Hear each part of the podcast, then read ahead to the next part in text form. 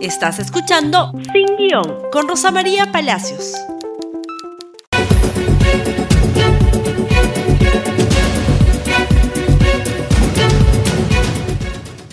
Hoy día vamos a hablar de números y de las preguntas que estos números nos suscitan. ¿Por qué son tan confusas a veces las cifras del Ministerio de Salud?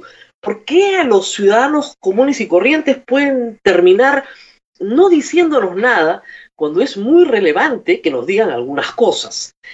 Vamos por partes. Hace unos días el Ministerio de Salud anunció un estudio de prevalencia realizado para Lima y Callao. Previamente se había anunciado un estudio de prevalencia en Iquitos y otro realizado en Lambayeque, en la región Lambayeque. ¿De qué se trata? El Ministerio de Salud, que es la, la, entidad rectora de la sanidad en el Perú, desarrolla un estudio de prevalencia para saber cuánta gente se ha contagiado de determinada enfermedad en determinada área geográfica. ¿Cómo se hace este estudio? Se hace este estudio como se hace una encuesta. Es la misma metodología estadística. No tienes que hacerle exámenes a toda la población. Tienes que hacer una buena muestra. Una muestra estratificada con las manzanas correspondientes, con los rangos de edades correspondientes, representativos, con el sexo, etc. Una vez que tienes una buena muestra, bien diseñada, le haces pruebas rápidas a todas las personas de tu muestra. ¿Ok? Y eso te arroja un valor estadístico para toda la población. Ese valor estadístico en el caso de Iquitos es 71%. Eso quiere decir que el 71% de la población de la ciudad de Iquitos, que no incluye todo Loreto, ya se contagió. En el caso de Lambayeque, la proyección sí se hizo a toda la región. Y eso implicó un 30% de prevalencia de la enfermedad. Y para Lima y Callao el resultado es bien alto, es 25% de prevalencia de la enfermedad, es decir, el 25% de la población de Lima y Callao ya se contagió, inactivo o activo. ¿Cómo se sabe que ya se contagió? Porque los anticuerpos del virus COVID-19 permanecen en las personas contagiadas mucho tiempo después de que se curaron. ¿Cuánto tiempo? Ese es un tema muy importante y eso está también en discusión. Pero quedemos en las cifras. 25% del Lima y Callao significan 2.700.000 personas que ya se contagiaron. Y acá vienen los números confusos, lo que no se entiende. De acuerdo a lo que sabemos de la investigación, iniciales en China y luego ratificada en Europa y en Estados Unidos, la mortalidad de esta enfermedad está entre el 2 y 3% de las personas contagiadas.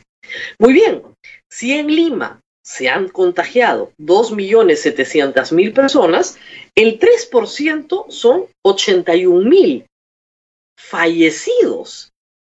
El 2% son 54.000 fallecidos. Y las cifras, lo acaba de decir la doctora Massetti, distan mucho de, para Lima, 54 mil, en el más optimista de los casos fallecidos. Para todo el Perú, se presume que hoy hay 46 mil fallecidos, que incluyen también muertes por otras causas no COVID.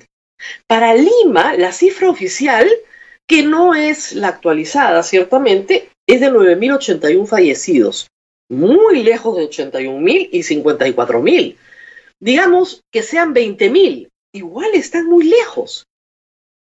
Eso significaría que Lima y Callao tiene una mortalidad, una tasa de mortalidad de menos del 1%, lo cual quiere decir tres cosas. Uno, el estudio de prevalencia está mal hecho. Algunos han dicho que no puede ser tan alta la tasa de contagio. Dos, el número de muertos está mal contado que lamentablemente sabemos que puede ser así, ¿no es cierto? O tres, que esa sería la noticia optimista, la tasa de mortalidad de Perú, por lo menos para la ciudad de Lima, debe ser la más baja del mundo. ¿Cuál es la verdad? ¿Tenemos una tasa de mortalidad muy baja? ¿Tenemos una enfermedad que verdaderamente se ha expandido de esta manera? ¿O no estamos contando a los fallecidos adecuadamente? En cualquiera de las tres variables hay un problema pero es bueno que lo sepamos. ¿Por qué?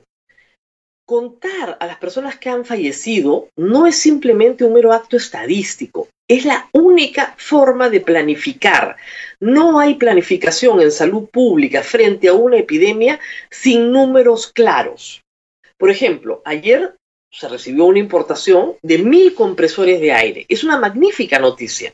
Los compresores de aire permiten tomar el oxígeno del ambiente en un aparato individual que se usa normalmente para pacientes crónicos que necesitan oxígeno de manera permanente, pero que alivia mucho la demanda de oxígeno. La pregunta es, si hubieran conocido estas cifras hace dos meses cuando se organizó esta importación, no hubieran importado mil compresores, probablemente hubieran importado diez mil, que es lo que se necesita.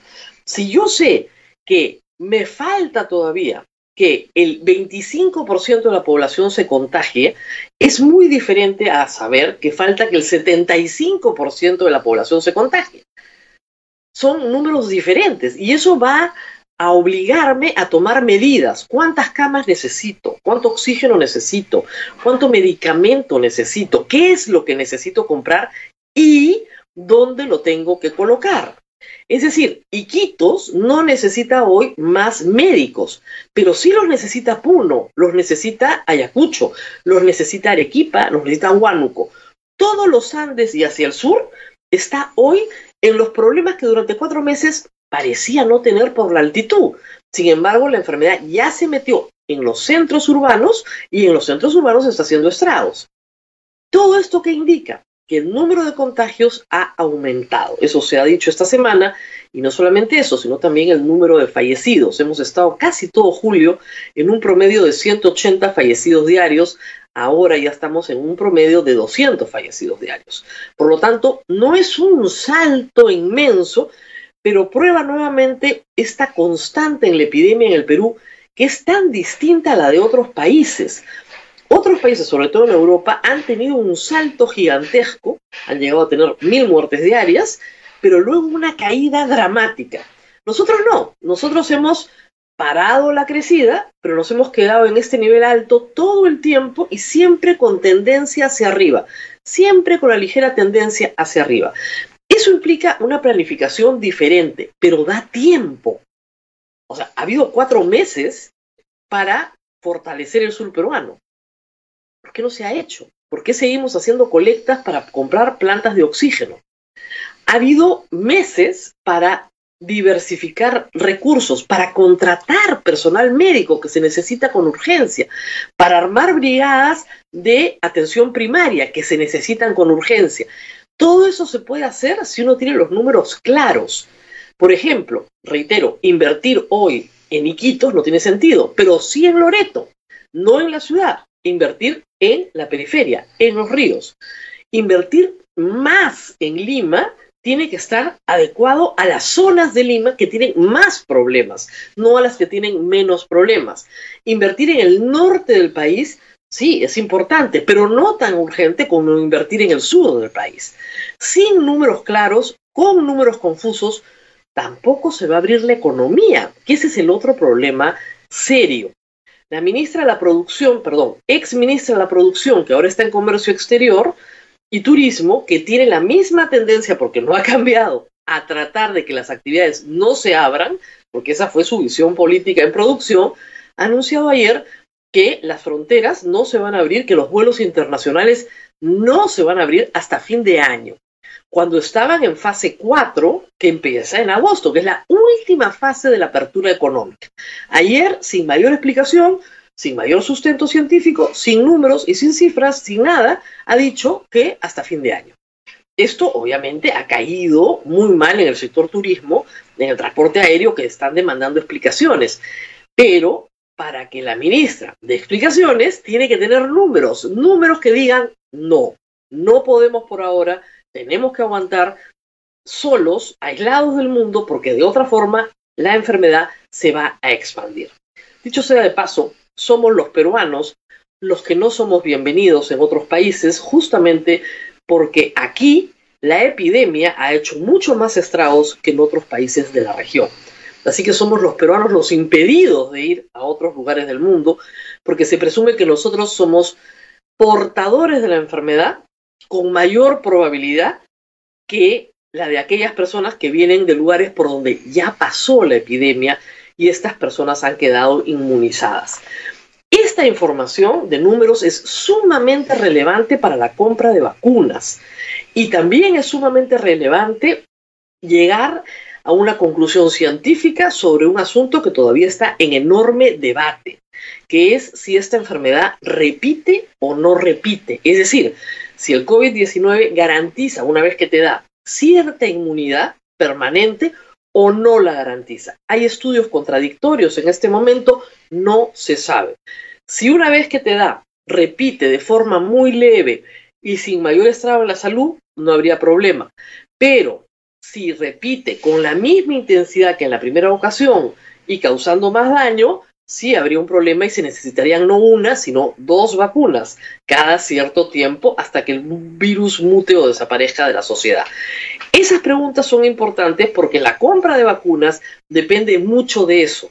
Si el, para la compra de la vacuna, el 50% de los peruanos ya se contagió, no necesitas 34 millones de vacunas, necesitas la mitad. De ahí la importancia de saber cuáles son los verdaderos números de esta pandemia. Nos tenemos que ir, hemos agotado el tiempo, que tengan un gran fin de semana, compartan este programa en sus redes sociales, Facebook, Twitter, Instagram y por supuesto en YouTube. Nos vemos el lunes.